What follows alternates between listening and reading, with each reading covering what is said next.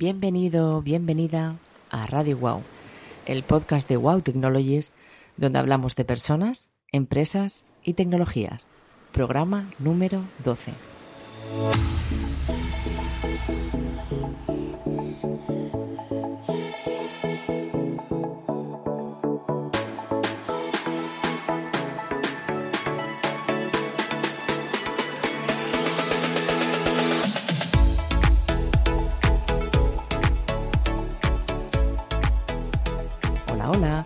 Seguro que estáis unos deshaciendo y otros haciendo maletas, con la ilusión de que la desconexión os permita disfrutar de momentos que durante el año es más difícil.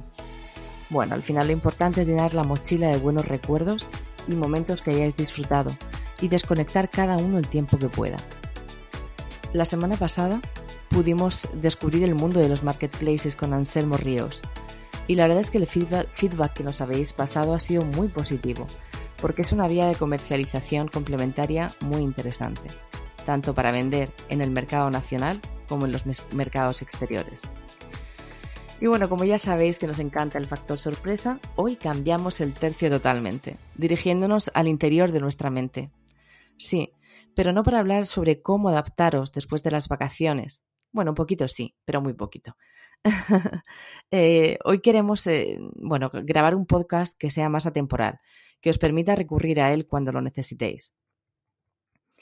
Hoy con nuestro invitado descubriremos cómo volver a nuestro día a día, cómo controlar determinados aspectos que nos pueden afectar de forma diaria y, y bueno, el temible estrés.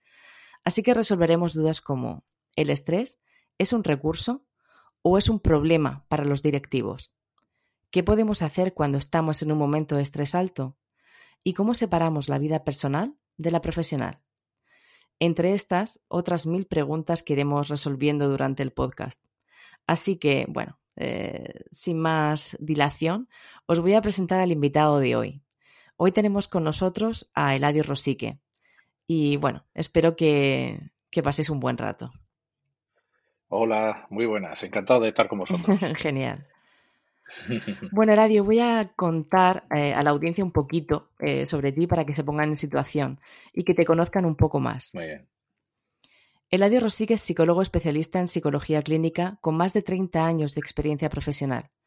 Es titular de la Clínica de Psicología Eladio Rosique desde 1997 y combina su labor profesional en consulta con la docencia.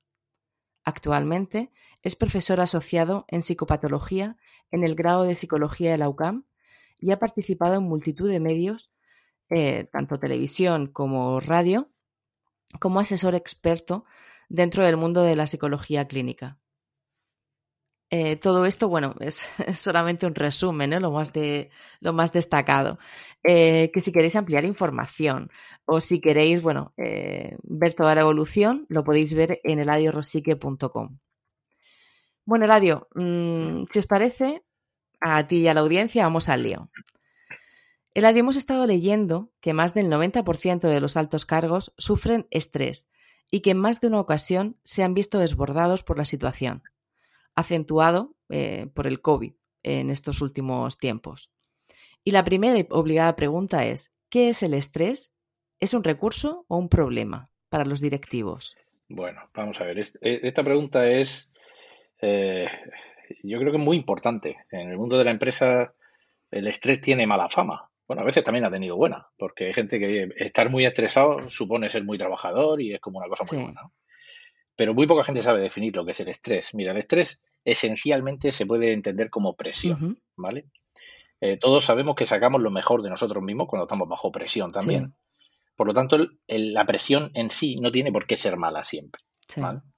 Entonces, un cierto nivel de estrés eh, nos exige y, nos obliga a sacar lo mejor de nosotros, a sacar todos los recursos, todas las capacidades que en un momento dado podemos tener, incluso nos puede ayudar a descubrir capacidades que no imaginábamos. Pero hay momentos en los que ese estrés pues, puede convertirse en un problema. ¿Cuándo se convierte en un problema? Bueno, pues se convierte en un problema cuando el nivel de exigencia sobrepasa nuestra capacidad de respuesta de esa exigencia. Es decir, cuando o por volumen o por eh, prolongación en el tiempo, por ser un estrés demasiado prolongado sin descansos, o por incluso eh, la naturaleza del estrés, por ser, por ejemplo, algo eh, extremadamente novedoso, uh -huh. son tres elementos fundamentales, es decir, o cantidad de trabajo, prolongación en el tiempo o carga novedosa, puede sobrepasar nuestra capacidad de respuesta. Ahí empieza uno a chirriar, uno empieza a tener problemas cuando eh, ve que no puede manejar la exigencia exterior. ¿vale? Ahí es, cuando empezamos a hablar del estrés como problema. Cuando yo ya no estoy sacando lo mejor de mí, sino al final pasa justo al contrario. Empieza a sacar lo peor de nosotros. Ahí ya es cuando empezamos a hablar de un, de un estrés pernicioso. Genial, yo quedo, bueno, queda clarísimo, la verdad. Bueno, por lo que comentas, el estrés es como, bueno, pasar esa frontera, ¿no? Eh, bueno, a veces pensamos que gestionamos más el, mal el tiempo, que somos incapaces de delegar, o bueno, por las presiones externas. Em, Eladio, ¿a qué se debe todo esto? ¿Cómo, mm, bueno, ¿cómo lo describirías tú en tus palabras eh, para que lo entendamos todos? Bueno, vamos a ver, el, estrés al ser presión, mira, voy a poner una analogía que se va a entender perfectamente. Vale. Imagínate, vamos a, vamos a pensar en un atleta de élite, uh -huh. ¿de acuerdo? El atleta de élite tiene presión, sí. ¿vale? Pero haciendo algo que le gusta muchísimo. El atleta de élite, pues, eh, un futbolista, supongamos Messi, que acaba de irse al Paris Saint Germain, bueno, pues es, tiene toda la presión del mundo porque se espera muchísimo de él, ¿vale? Pero está en el trabajo que más le gusta, lo está disfrutando, pero la presión es muy, muy, muy elevada, sí. ¿vale? Eh, el, atleta de élite tiene muy claro que para poder rendir eh, es tan importante el momento de descanso o el momento de recuperación del esfuerzo como el momento del esfuerzo en sí. Eh, un atleta que no, descansa, que no se repone, que no se pone en manos de un fisio, que no se alimenta bien, sabe que va a empezar a rendir mal. En el mundo laboral, en el mundo de la empresa, eso no se tiene tan claro. Nos da la sensación de que yo puedo rendir, pero no estoy cuidando la máquina, no estoy cuidando lo que tiene que dar respuesta a esa exigencia. Por lo tanto, el primer elemento fundamental en el estrés es que para poder entregar una respuesta, poder dar una respuesta a una exigencia externa, yo tengo que estar nutrido, tengo que estar descansado, tengo que estar alimentado, tengo que sentirme una persona feliz o satisfecha con mi vida en los términos esenciales para luego poder rendir cuando se me pide. Sí. ¿vale? Entonces, una de las claves de manejar bien el estrés es no tener solamente la situación de exigencia en mi vida. Tengo que tener situaciones de descanso, tengo que tener situaciones gratificantes que me vayan nutriendo a nivel interpersonal, a nivel personal, de, de yo que sé, de aficiones que cada uno pueda tener, y también situaciones de no hacer absolutamente nada, de relajarse completamente. Porque todo eso, todo eso es también una inversión para cuando tenemos que rendir. Y luego, muy importante, cómo gestiono el momento eh, de estrés. Es decir, hay, hay, una estrategia.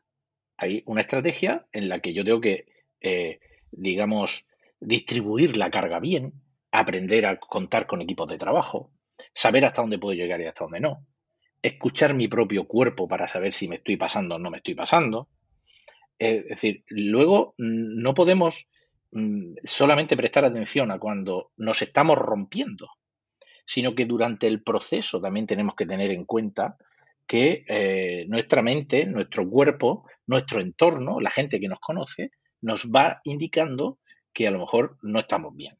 ¿vale? Uh -huh. es, es importante que manejemos bien, muy importante que manejemos bien la presión del día sí. a día, que la gestionemos bien, tanto a nivel de carga como a nivel, eh, eh, digamos, de, mm, de, escucharnos a nosotros mismos para poder dar una respuesta más satisfactoria y más prolongada en el tiempo. Sí, además yo creo que el ejemplo que has puesto es clarísimo. Te exiges tanto que el parar no te lo puedes permitir, ¿no? Que es como esencial, que es esencial para coger fuerza y poder sí, sí, sí. enfrentarte a lo que viene. Genial. Yo, yo, creo que nos ha quedado súper claro, ¿eh? Claro, fíjate, Rosalía, si, si yo te digo a ti que tú tienes que levantar eh, 100, 100, sacos de 50 kilos para llenar sí, un camión. Sí. ¿Vale? Tú lo miras, tú calculas y tú sabes si vas a poder hacer ese esfuerzo o no lo vas a poder hacer. O si vas a tener que tener ayuda, o si vas a tener que ponerte una riñonera, o vas a tener que hacer algo, porque en principio tú eres capaz de calibrar el precio que pagaría físico si tuvieras que hacer ese esfuerzo. En cambio, cuando el trabajo es mental, que es lo que pasa en los ejecutivos o en la gente de empresa, no calibramos de la misma yeah. forma. Es decir, empezamos a coger con todo lo que nos viene hasta que nos rompemos, hasta que ya no puedo más. Entonces, no calibramos si somos capaces de hacer lo que, la tarea que se nos pone delante. Ahí hay un problema, y es que la tarea es la que domina. O sea, es yo trabajo porque hay trabajo que hacer. Sí. Y no, y no se acaba nunca, no se acaba. Claro, y, en, un, en, un, ejecutivo, por ejemplo, el trabajo es, eh, bueno, todo el que quieras hacer y más. Entonces, lo que no podemos hacer es estar en una especie de mecanismo de autoexplotación, en el que mientras hay trabajo, yo voy cogiendo trabajo y voy dándole y voy funcionando, porque la gente piensa que el jefe es que vive muy bien, los jefes, los ejecutivos, los empresarios viven muy bien. Y, y no se dan cuenta que al final son los más autoexplotados, son los que más trabajan, ¿no? Porque siempre hay trabajo que hacer.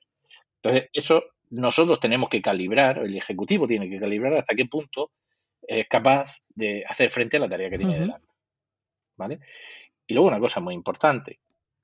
Es decir, el, mejor jugador de fútbol no es el que más corre o el que más el que trabaja en defensa y, el, que trabaja como delantero y en el centro del campo y corre por las bandas. No.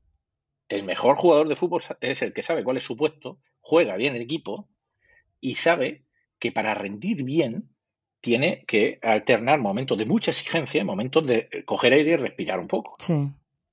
Bueno, pues un ejecutivo o alguien que tiene que tomar muchas decisiones que tiene que funcionar, necesita un equipo, necesita saber hasta dónde llega, necesita saber en qué zona del campo juega mejor y necesita ser muy consciente de cuáles son sus limitaciones.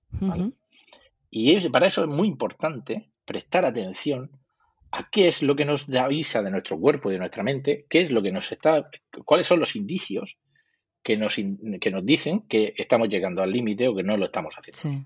Eso es muy importante, leer eso. Igual que un jugador sabe que tiene una sobrecarga muscular o que tiene una lesión, lo va notando y sabe que a lo mejor tiene que pedir el cambio o tiene que tener mucho cuidado porque está a punto de romperse, ¿no? Pues eh, el estrés es algo parecido. Vale, genial. Bueno, los altos cargos se enfrentan a cambios continuos e imprevistos. ¿Hay alguna forma de enfrentarse a esas situaciones que no incremente el nivel de estrés ya que se tiene de por sí? Digamos que no sumen a lo que se lleva de serie, ¿no?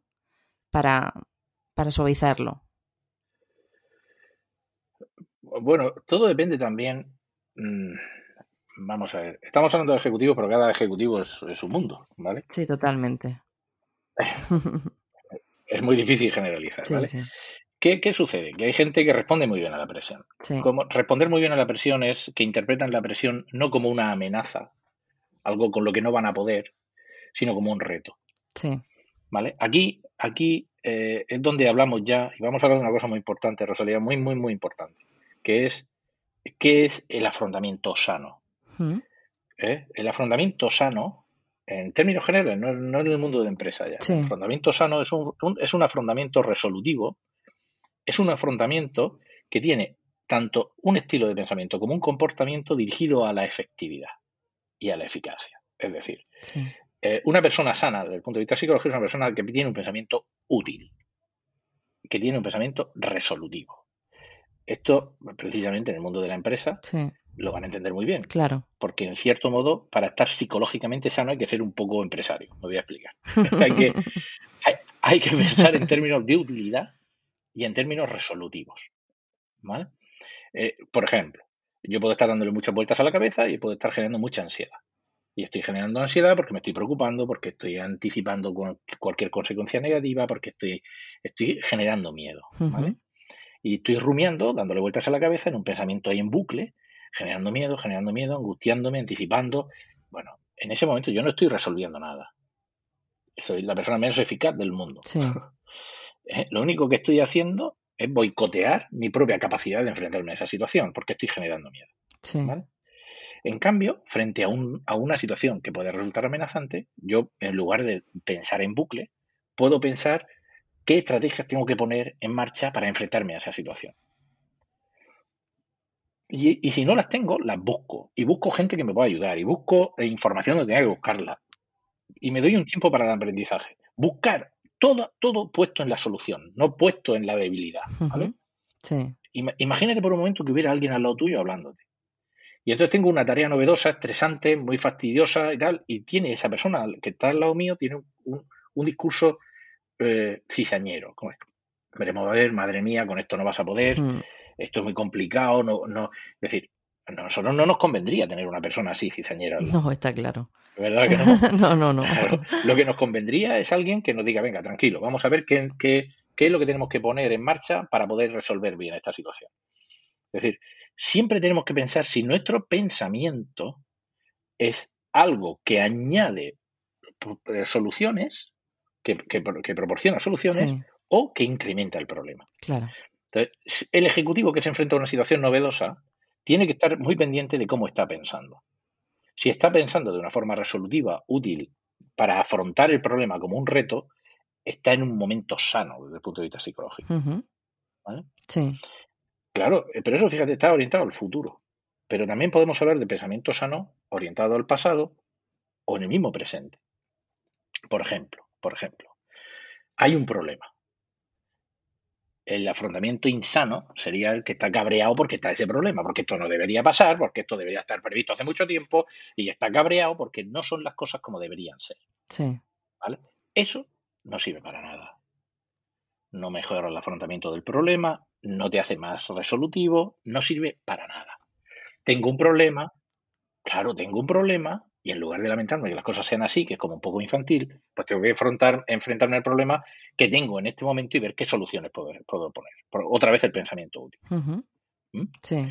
Y eh, eh, si miramos en el pasado, pues hay gente que utiliza el pasado para lamentarse o para reprocharse de no haber hecho las cosas de otra manera o que las cosas no deberían ser así, madre mía, los problemas que tenemos ahora, porque esto teníamos que haberlo previsto de alguna manera.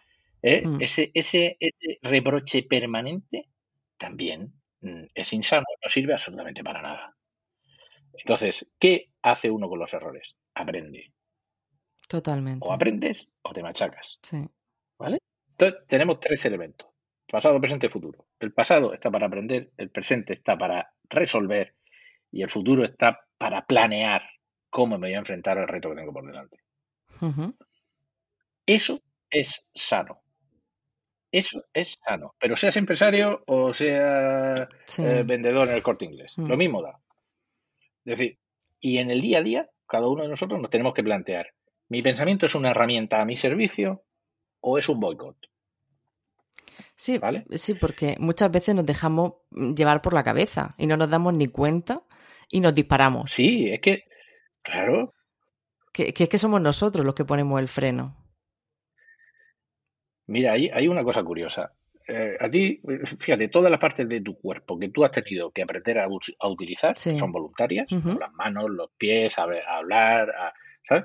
Todas esas llevan un entrenamiento. Sí. O sea, tú, tú, no has entrenado para, funcionar, para que te funcione el hígado. Sí. Pero en cambio sí has aprendido, sí has aprendido a escribir o sí has aprendido a comer. Sí. Bueno, pues todas eh, requieren un entrenamiento. Pero en cambio, en la que no nos hemos entrenado es en el pensamiento. Sí, es cierto. el pensamiento, que es la herramienta número uno con la que uno va por la vida, nadie nos ha dicho que es lo correcto o incorrecto. Y aquí hay un concepto muy bonito, a mí me gusta mucho porque soy psicólogo hace muchos años, pero bueno, a la gente le puede parecer un poco no tan bonito, pero a mí me, encanta. es, un concepto que se llama metacognición. Toma. Fíjate qué cosa, más chula. Metacognición. Sí. ¿Qué significa metacognición? Significa que yo tengo que pensar sobre mi pensamiento. Sí. Es decir, ah, es yo pienso sobre cómo pienso. Entonces, yo no voy a cuestionar nunca lo que piensas, sí. sino cómo piensas lo que piensas. Es decir, cuál es tu utilidad. Entonces yo no, oye, tú dices que 2 más 2 son 4, yo no lo cuestiono. Pero lo que yo cuestiono es si eso te resulta útil ahora o no te resulta útil. Eso sí. Claro. Entonces, importantísimo. Yo tengo que coger distancia de mi propio pensamiento para evaluar mi pensamiento como herramienta. Y así puedo saber si es útil para mí o no. Ese, esto que estamos hablando es salud psicológica. Y esto que estamos hablando es perfectamente extrapolable al mundo de la empresa. Sí, totalmente. Vamos, em, es esencial lo que. En el día a día de cualquiera. Claro, claro. Mm. Eh, es esencial lo que comentas. A, sí, sí, sí. A mí me parece muy interesante. Y bueno, y lo que nos comentabas antes, que, que hay unos indicadores que nos muestran que estamos llegando a unos a un nivel alto de, estrés malo. Eh, ¿Cuáles son los indicadores que nos indican que estamos llegando a ese punto de, de colapso? Sí, sí, eso es muy importante. Mira, hay, hay cuatro tipos de indicadores fundamentales. los, primeros son los físicos. Sí. ¿Vale? Vale. Eh, el estrés, al ser presión, genera un estado de activación. O sea, nos eleva la activación. ¿Vale? Vale. Entonces, esa activación eh, se puede eh, canalizar de diferente manera. Si es un estrés bueno, nosotros esa activación lo utilizamos para resolver lo que tenemos que resolver. Es decir, es una activación que nos sirve como herramienta para resolver el problema. Pero si estoy más activado de la cuenta, porque tengo más estrés de la cuenta y no, y no, no puedo digerirlo, ahí van a aparecer varias cosas. Nos puede aparecer, en primer lugar, con ese estado de activación, nos puede aparecer un estado de desasosiego generalizado. Eh, una sensación de inquietud mm, que no me deja descansar bien, que hace que coma de una forma más ansiosa. Es decir, es como ir pasado de vueltas, ¿vale? Sí. Eh, ese, estado de desasosiego que hace que tampoco pueda desconectar bien, que no me pueda relajar bien, eso ya es un indicador. Nuestro cuerpo está revolucionado y necesita y, lleva más, más activación de la que necesita realmente. Ese es uno. Vale. Otro, las crisis de ansiedad. Las crisis de ansiedad son una descarga de activación. ¿qué pasa en nuestro cerebro cuando tenemos tanta activación? La activación es adrenalina, son hormonas de activación, ¿vale? Sí. Niveles de oxígeno en sangre, es decir, hay arriba cortisol, hay un montón de hormonas que nos tienen extremadamente activados, ¿vale? ¿Qué pasa? Que el cerebro hay un momento que dice, bueno, aquí tengo más, más activación de la que yo necesito. Y entonces quema excedentes. ¿Y qué es lo que hace? Bueno, pues genera un estado de activación mm, mm, como muy violento, que es una crisis de ansiedad. Sí porque una crisis de ansiedad es aterradora. ¿eh? La gente que lo ha pasado sabe que se pasa muy mal. Sí, sí, sí. Pero ¿qué es una crisis de ansiedad? Es una suelta de presión, es una válvula de escape. Sí, como una olla válvula de, escape de una olla. Hmm. Exacto, exacto. O el rebosadero este de los lavabos, el agujerito ese que nunca miramos del lavabo, sí, que cuando se llena mucho de agua se sale por ahí el agua. Sí, sí, sí, totalmente. Eso es una crisis de ansiedad. Y lo primero que tenemos que entender en una crisis de ansiedad es que no es un problema, es un mecanismo que tiene nuestro cerebro para regular nuestro equilibrio. Por lo tanto, aunque asusta un disparate, porque la reacción nuestra es como si tuviéramos delante un toro que nos va a embestir, o sea, se pasa muy mal, no hay que asustarse porque si está pasando es porque nuestro cerebro necesita que pase. Pero no es en absoluto perjudicial ni peligroso, no va a pasar nada. Lo que pasa es que nosotros, si tenemos crisis de ansiedad con cierta frecuencia, quiere decir que tenemos más activación de la necesaria y que no, estamos gestionando bien nuestro día a día. Por lo tanto, tenemos que hacer algo al respecto. ¿Mm? Pero no hay que asustarse por el hecho en sí de tener crisis. Es mejor tener crisis que no tener ninguna y que nos dé un infarto porque reventamos por otro sitio. Ya. Entonces, es preferible tener una crisis de ansiedad. ¿vale? Bueno, pues ya tenemos dos. Tenemos un estado general de desasosiego o crisis de ansiedad. Sí. Y la tercera son las somatizaciones. Bueno, las somatizaciones, ¿qué son? Bueno, pues nuestro cerebro, con ese estado de activación, si os dais cuenta, con la, con la activación generalizada lo que hace es, eh, eh, tiene, nos lleva como pasado de vuelta, pero está quemando energía, ¿vale? Pero estamos pasado de vuelta, pero nos quema energía. En la ansiedad la suelta de golpe, como, como a lo bruto, y en la, somatización lo que hace es eh, generar un estado de activación en algún sistema orgánico. Por ejemplo, el músculo esquelético. ¿Y qué hace cuando aumenta la tensión en el aparato musculoesquelético? Bueno, pues que genera contractura, genera tensión. Por eso casi siempre cuando llevamos mucho rato delante del ordenador, pues el cuello de la nuca, el triángulo de las bermudas, que es desde la nuca, así por los hombros, esa zona de ahí, que es mortal, la tensión, ¿no? Mm. Bueno, pues puede aumentar la tensión musculoesquelética, pero también cambia el pH de la piel. Por eso, gente estresada le sale eczema seborreicos y le sale eczema así en el entrecejo o a los lados de la nariz. Sí. Pero también puede ser cardiovascular. Y entonces, ¿qué pasa? Pues, pues genera taquicardias o genera eh, sensación de que, de así como de, cambios de ritmo del corazón, ¿no? Bueno, todo eso, todo eso, en cada uno de los sistemas, ¿eh? El gastrointestinal, bueno, importantísimo. Sí.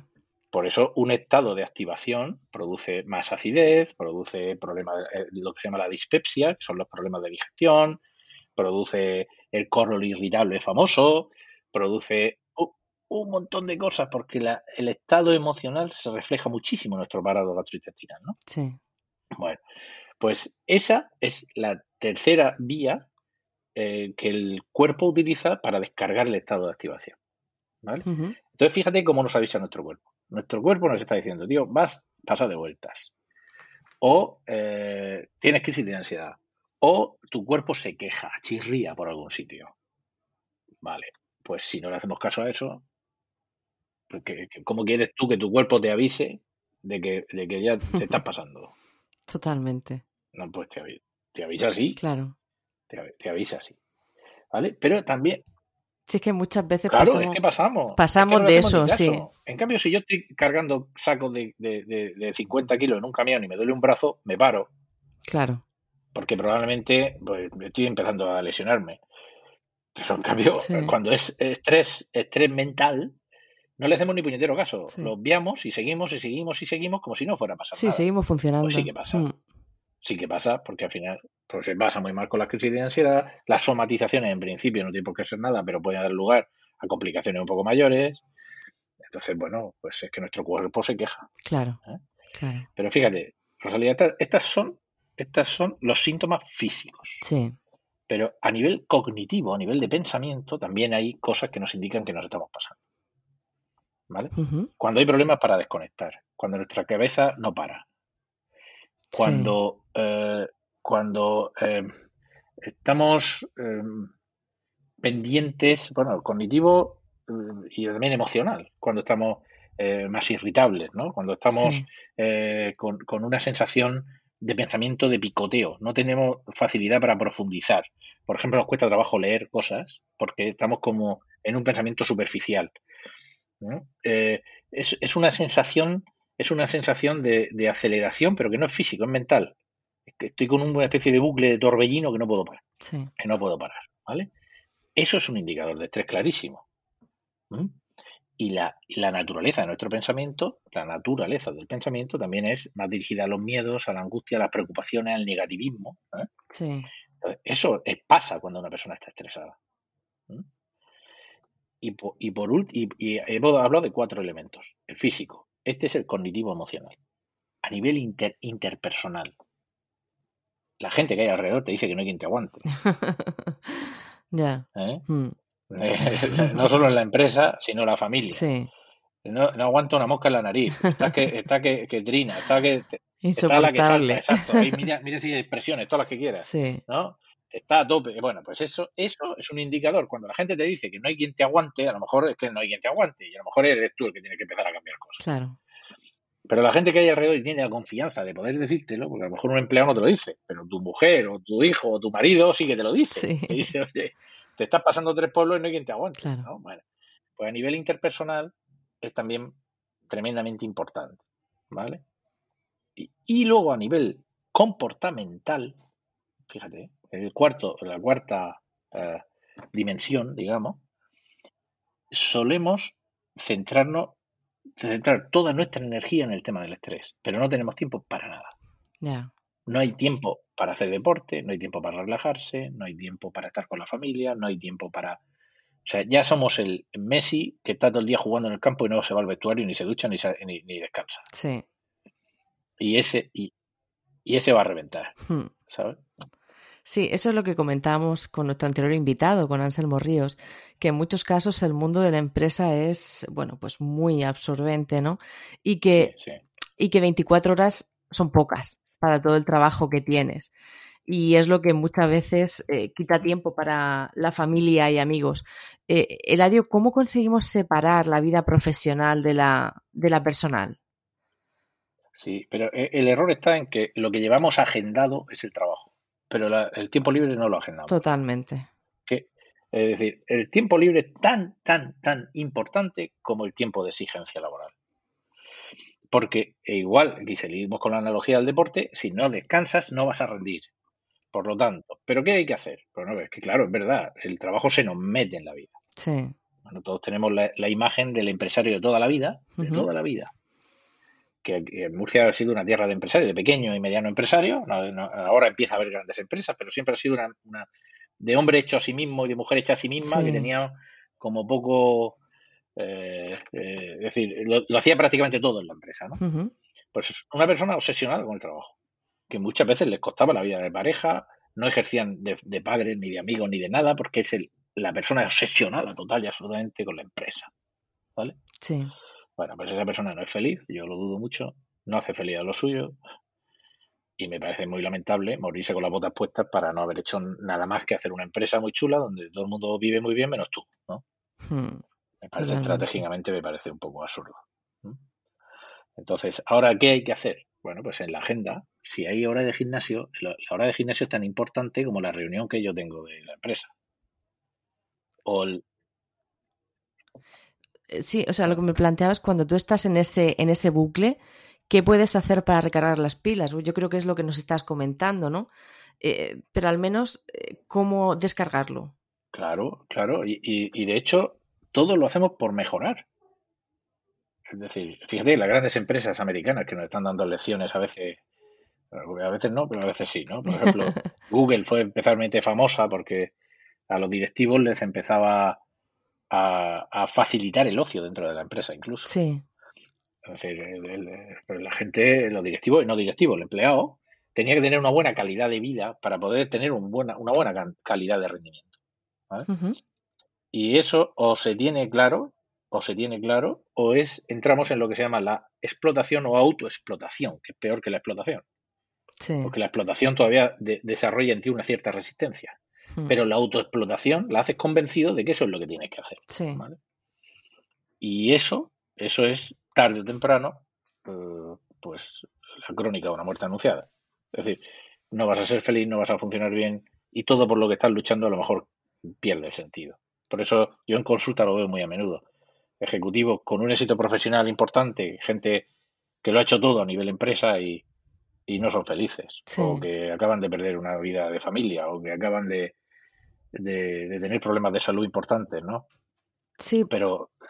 Sí, porque al final lo que trata es de buscar un poco el equilibrio, ¿no? La, las cuatro patas Exacto. de la mesa, intentando que, que, se mantengan rectas y que, y que no esté Exacto. coja. Y, y escucha una cosa, el, el, el, empresario y el directivo tienen, tienen una parte extremadamente gratificante en su trabajo. Sí. Es decir, eh, son también, son también trabajos que permiten desarrollar toda la capacidad que uno tiene, son trabajos que suelen ser bastante diferentes, variados, que, que tienen eh, un respaldo a nivel social, hay una admiración social hacia ese trabajo, que además tiene la recompensa económica también. Es decir, tiene muchas cosas buenas estar, estar al mando, ¿no? Llevar cosas a un nivel. Sí. Tiene muchas cosas buenas.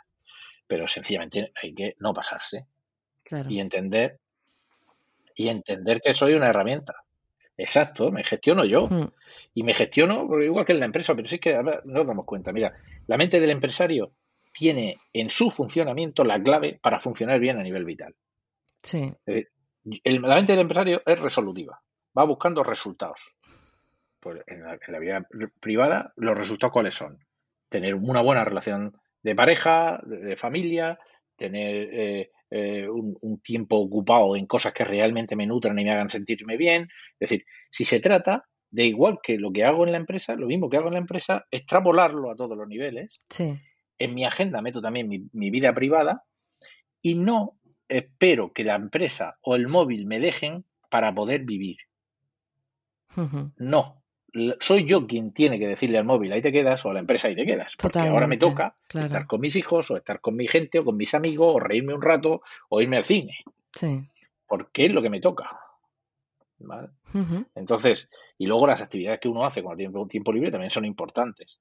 O sea, no es lo mismo estar en una actividad como mirando la tele y haciendo zapping o, hacer, o, o ponerse en el ordenador y empezar a, a, navegar así de forma totalmente errática, sí. ¿vale? Que tener un ocio programado con algo que a mí me gusta y que me, que me exige, pero que me divierte tanto, que me nutre mucho, ¿vale? Claro. Una, pues claro, hmm. pues claro, porque a lo mejor yo tengo una empresa, pero luego cuando salgo tengo un ratito donde yo toco en un grupo de música, fíjate lo que te digo. Claro. O, eh, o, o, yo qué sé, o, o, me dedico a montañismo, o, o aprender a, a, pintar, o aprender a hacer fotografía, o, pero algo que realmente mm, requiera de ti un esfuerzo totalmente diferente al que yo hago en el trabajo. Claro, para desconectar bien. ¿Vale? Sí. Por ejemplo, yo, yo estoy todo el día trabajando con la mente. Yo soy psicólogo y estoy hablando con los pacientes y estoy trabajando con eso. Sí. Cuando yo salgo, lo que me apetece es trabajar con las manos. Por eso me gusta arreglar cosas o ¿eh? Eh, hacer deporte, como yo llamo agrosfit. A una casa que tenemos la familia de campo y me pongo a, trabajar en el campo. Muy bueno lo de agrosfit, sí. Eso, ¿por qué? Porque es totalmente diferente a lo que me pide mi trabajo todos los días y es lo que realmente me relaja. Claro. Me deja reventado físicamente, pero mentalmente me nutre. ¿Vale? Pues eso es lo que hay que intentar eh, para desconectar, es tomarse muy en serio el tiempo libre. Muy, muy en serio y muy programado. Y bueno, Eladio, ahora que estamos tras las vacaciones, o bueno, alguno de nuestros oyentes seguro que está en ellas, ¿qué podemos hacer para mantener esa tranquilidad que hemos alcanzado y no llegar al máximo en, en unos días? Mm, o sea, para intentar que no nos vuelva loco un poco el tener la mesa llena de papeles y que de pronto se nos olvide todo, ¿no? Lo cierto es que lo que nos has comentado, quizá tengamos que agendarnos tanto las reuniones como los tiempos libres, ¿no? Para, para mantener ese equilibrio personal esos pequeños detalles que, comentábamos. Correcto. Mira, eh, uno de los errores también es, pensar que el trabajo es malo y las vacaciones son buenas. Claro. Pues no. Hmm. Pues el trabajo puede ser también muy bueno. Sí. Si, si lo distribuyo, lo hago razonable. Eh, pues el trabajo es, tremendamente recompensante. Parte de mi autoestima personal puede estar eh, centrada en el trabajo. Entonces, ¿por qué tenemos que convertir el lunes o el 1 de septiembre o el primer día de trabajo en, el infierno, ¿no? Es decir, ¿voy ahí a qué? ¿A, sufrir? No. Es que mi trabajo, es que es mi empresa, es que mi, es que mi, joder, esto me, hace sentirme bien. Claro, es que cuando, cuando, es así, el primer día ya estás estresado totalmente. Claro. Bueno, bueno, hay mucha gente que te dice peor día de la semana el domingo por la noche. Sí, cierto. Pues mal asunto, mal asunto. Mal asunto porque al final hay dos días libres a la semana y cinco de trabajo. Hmm. Que en los empresarios ni eso. sí. Que, son siete de siete casi, o seis de siete, ¿no? Pero, es decir, no, no puedo convertir esto en una polarización, de que yo solo vivo y solo soy feliz cuando no trabajo. Pues algo tiene que cambiar. O introduce cierta felicidad en el trabajo, ¿eh? y cierta exigencia en el tiempo libre. Si en el tiempo libre no puede ser dejarme llevar, tumbarme en el sofá y esperar que llegue el lunes. No, el tiempo libre tiene que ser un tiempo libre activo. De calidad. De hacer cosas, de relacionarme, de hacer deporte, de hacer actividades, de hacer cosas, de moverme, tal, y dejar el móvil un poco marcado. Mm. ¿Mm? Entonces, esa no polarización entre bueno o malo, que es malo trabajo, bueno vacaciones, no señor. Todo tiene que tener, todo tiene que ser bueno. Vamos a intentarlo. ¿eh? Y hay momentos malos, pero yo de ese mismo día lo gestiono bien para sentirme orgulloso de lo bien que gestiono ese momento malo. ¿Mm? Y así ya no se convierte el trabajo en el, enemigo público número uno. claro, sí es que al final es una manera diferente de ver el estrés, que, no sea siempre el malo de la película, ¿no? Que verlo como la activación, mm, la verdad es que eso, verlo desde ese punto de vista ya te da una visión distinta. Es eh, para ponerte un poco las pilas, ¿no? Pero si tú, si tú piensas un momento, a nivel profesional, por ejemplo, los mejores momentos profesionales son los mejores los momentos de más exigencia. Sí, totalmente. Mm. ¿Vale? ¿Por qué? Porque ahí es donde vi hasta dónde soy capaz de llegar, ¿no? Sí. Entonces, no es una cuestión de exigencia. Lo que pasa es que eso puede ser de vez en cuando. Igual que, que, que el mejor jugador del mundo no está siempre metiendo cinco goles en todos los partidos, pero en los partidos más difíciles es donde se ve el mejor jugador, ¿vale? Claro. Entonces, ¿qué, pasa si hay exigencia? No pasa absolutamente nada. Un reto, otra valla que voy a saltar y al final me lo voy a comer con patatas, o sea, lo voy a hacer bien. Pero después de un, momento de mucha exigencia, tiene que haber una recuperación. Si no hay una recuperación, pues entonces estoy solamente con la autoexplotación y ahí, y ahí empieza el problema. Sí, yo creo que ha quedado clarísimo. Es, una cuestión de, Sí. Dime, dime. Sí, bueno, que, que el que seamos capaces de desconectar, ¿no? Y de, dejar tiempo libre para la rutina, eh, que eso es necesario. Eh, la rutina familiar, desconectar del día a día. Exacto. Hmm. Si tú quieres que vaya bien tu trabajo, cuida lo que no es tu trabajo. Correcto. Si quieres que vaya bien, cuida lo de fuera. Y, y al final, ¿quién, ¿quién es la gente más feliz? Y nada más que tenemos que mirar alrededor. ¿Quién es la gente más feliz? La gente más feliz es la que tiene la vida más rica. Sí. No es lo que le juega todo una carta. Toda la carta del trabajo y el trabajo me va a dar la felicidad. Pues no. Yo creo que hay que ser ambiciosos, pero ambiciosos no significa tener más dinero que nadie en el banco. Significa ambicioso es ampliar la óptica. Yo soy ambicioso porque en mi trabajo soy un fiera o una fiera, eh, porque fuera tengo unos buenos amigos, porque mi familia está, está protegida y, estoy con ellos y los quiero y me quieren, porque hago un montón de cosas y disfruto la vida. Entonces, todo eso junto, todo eso junto, eso es lo que tenemos que ambicionar. Sí, totalmente, totalmente. No una sola cosa y a morir por eso. No tiene sentido. Si esto es muy de sentido común, Rosalía, esto, no es, es muy de sentido común, no, no tiene mayor historia. Sí, pero es que se nos olvida lo personal cuando estamos en, todo el tema del trabajo. Nos olvidamos de que al final, de que tenemos que dedicar tiempo a los nuestros también y, es importante mantener ese equilibrio, ¿no? Porque es que es esencial. Hmm. Claro, por ejemplo, mira, y siguiendo con el tema deportivo, hoy en día los, los, los, futbolistas, si te das cuenta, porque los futbolistas son cualquier otro deporte, ¿no? Pero son los más famosos, pues cogemos a eso. Hmm cuando están fuera de su trabajo, se fortalecen mucho. Un Cristiano Ronaldo está, todo el día haciendo deporte y está fortaleciéndose. Eso en el terreno laboral sería por hacer cursos de formación, eh, mejorar en mi nivel de idiomas. es decir, el muscularse significa eh, aprender destrezas o fortalecer destrezas que ya tenía para ser más eficaz luego a nivel laboral. Claro. Por eso, a nivel de trabajo, también es muy importante estar nutriéndome para no desgastarme demasiado para tener estrategias nuevas. Claro. Y tener valores nuevos y potencias nuevas. Sí, eso es clave. Entonces, la, mm. formación y el cuidado mío a nivel profesional también es muy importante. Mm. Sí, sí, totalmente de acuerdo. Es que si no te estás reciclando continuamente, es muy difícil aportar, sobre todo dentro del mundo de la empresa. Eso, es vital. Mm. A mí, como verás, me, me, sobra el rollo. Yo es que me lo paso bien. he conseguido disfrutar de mi, he conseguido disfrutar de mi trabajo y me lo paso bien hablando de Se nota, se nota, sí. bueno, Eladio, la verdad es que súper interesante todo lo que nos has contado y que tenemos que aplicar en nuestro día a día para que eh, este nuevo comienzo de, la, vuelta al cole ¿no? Eh, sea mucho mejor y podríamos estar hablando horas. Pero bueno, ahora nos gustaría hacerte nuestro famoso cuestionario wow. Eh, ¿Estás preparado? Perfectamente, cuando tú quieras. Venga. Dinos qué es lo que más y menos te gusta del mundo de la empresa. Bueno, vamos a ver. Lo que más me gusta de la empresa es la sensación de reto, el, tener un proyecto, el trabajar en equipo, la sensación de estar construyendo algo. Esa sensación de meta y de objetivo cumplido. Eh, mm, además, la, empresa tiene como eh, indicadores de que la cosa va bien, ¿no? No solamente porque sea más rentable, sino por el ambiente que se vive, la sensación de, avance, de progreso, eso es lo que más me gusta. Lo que menos, pues lo, lo esclava que puede convertirse eh, la, actividad de empresa y que normalmente quien está al mando de la empresa y al frente de todo esto no tiene, eh, eh, digamos, como un, nivel de autoexigencia claro y normalmente pasa a la autoexplotación cuando va a darse cuenta. el mundo de la empresa es muy... Eh, es, muy duro en ese aspecto. Sí, el límite es difícil, ¿no? De, marcar. Al mm. final la empresa es la que manda y eso es eso es un peligro. Sí.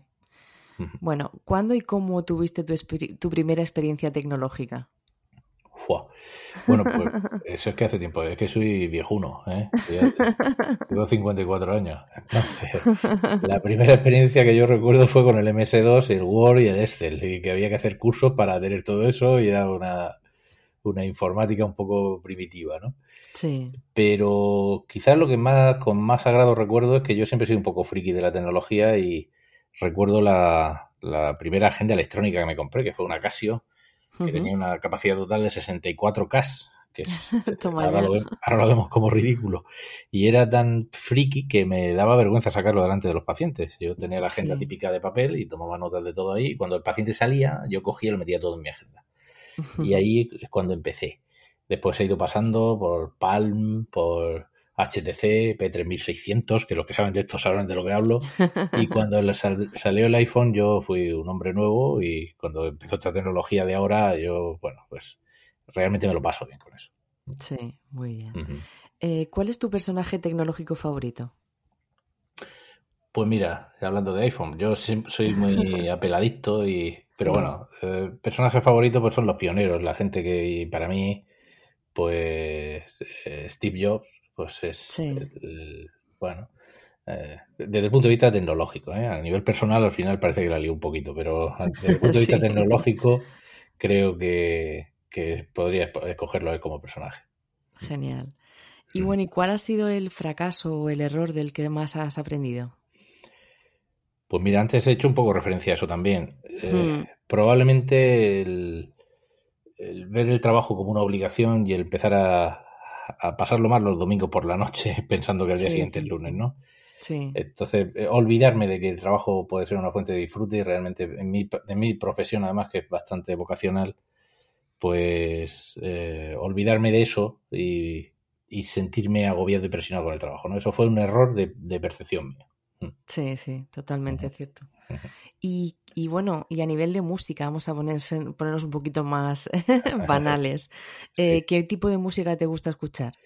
Bueno, yo soy melómano absoluto. Eh, me gustan muchísimo las bandas sonoras, no, no, no las bandas sonoras de Titanic y, Gladiator, que es lo que todo el mundo conoce, ¿no? Hay, hay bandas sonoras, eso, eso, es un mundo espectacular. Yo creo que es la música clásica del siglo XXI y me gusta muchísimo Hans Zimmer, me gusta muchísimo un, murcianico, Roque Baños, que es de Jumilla, que es un compositor de, primerísimo nivel. ¿eh? Y me gustan muchísimo las bandas sonoras, entre otras cosas porque te evaden, te teletransportan.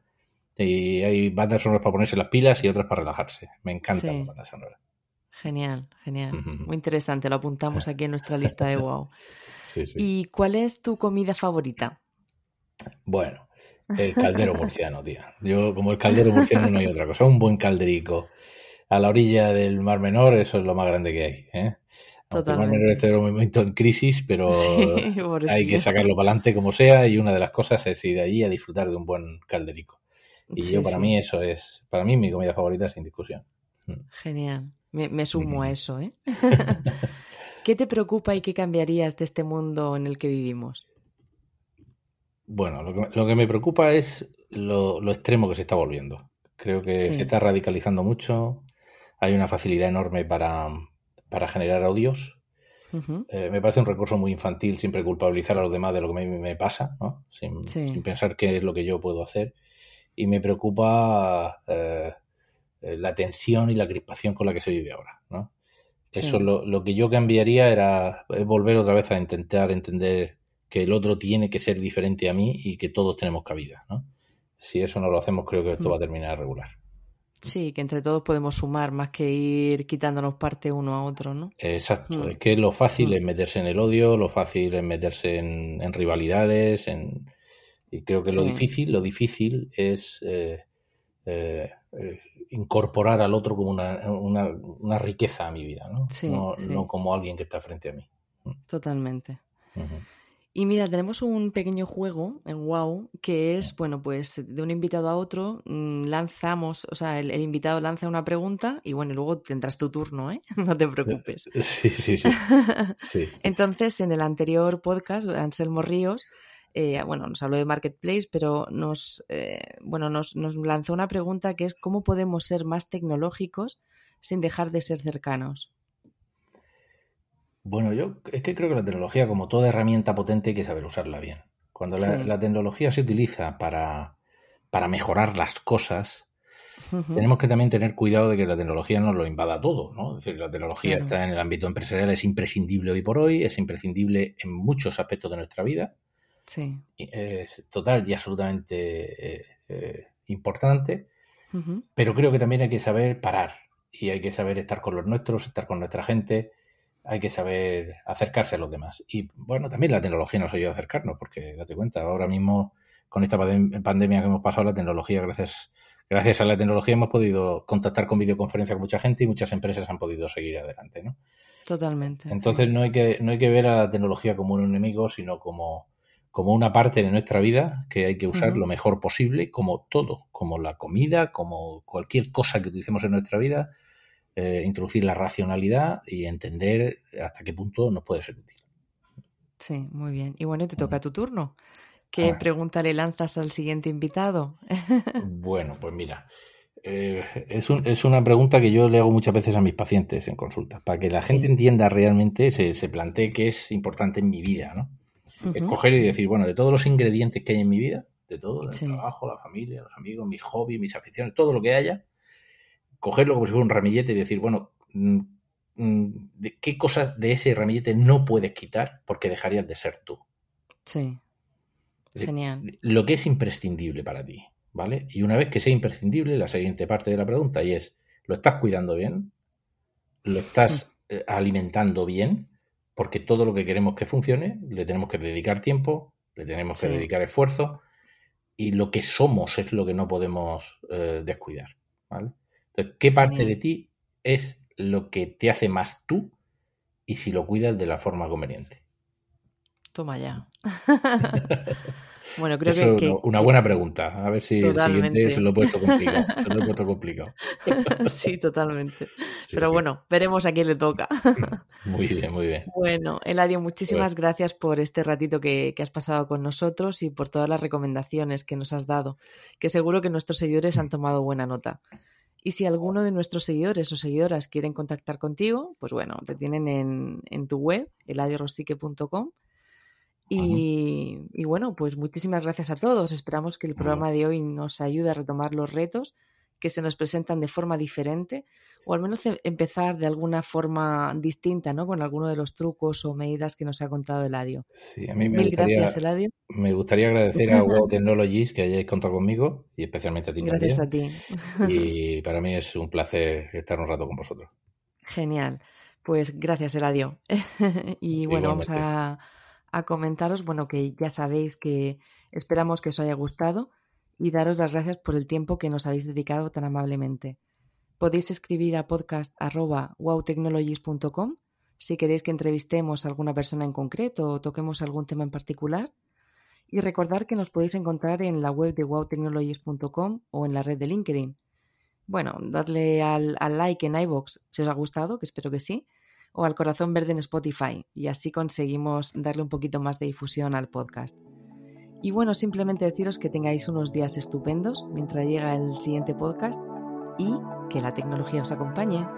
Hasta luego.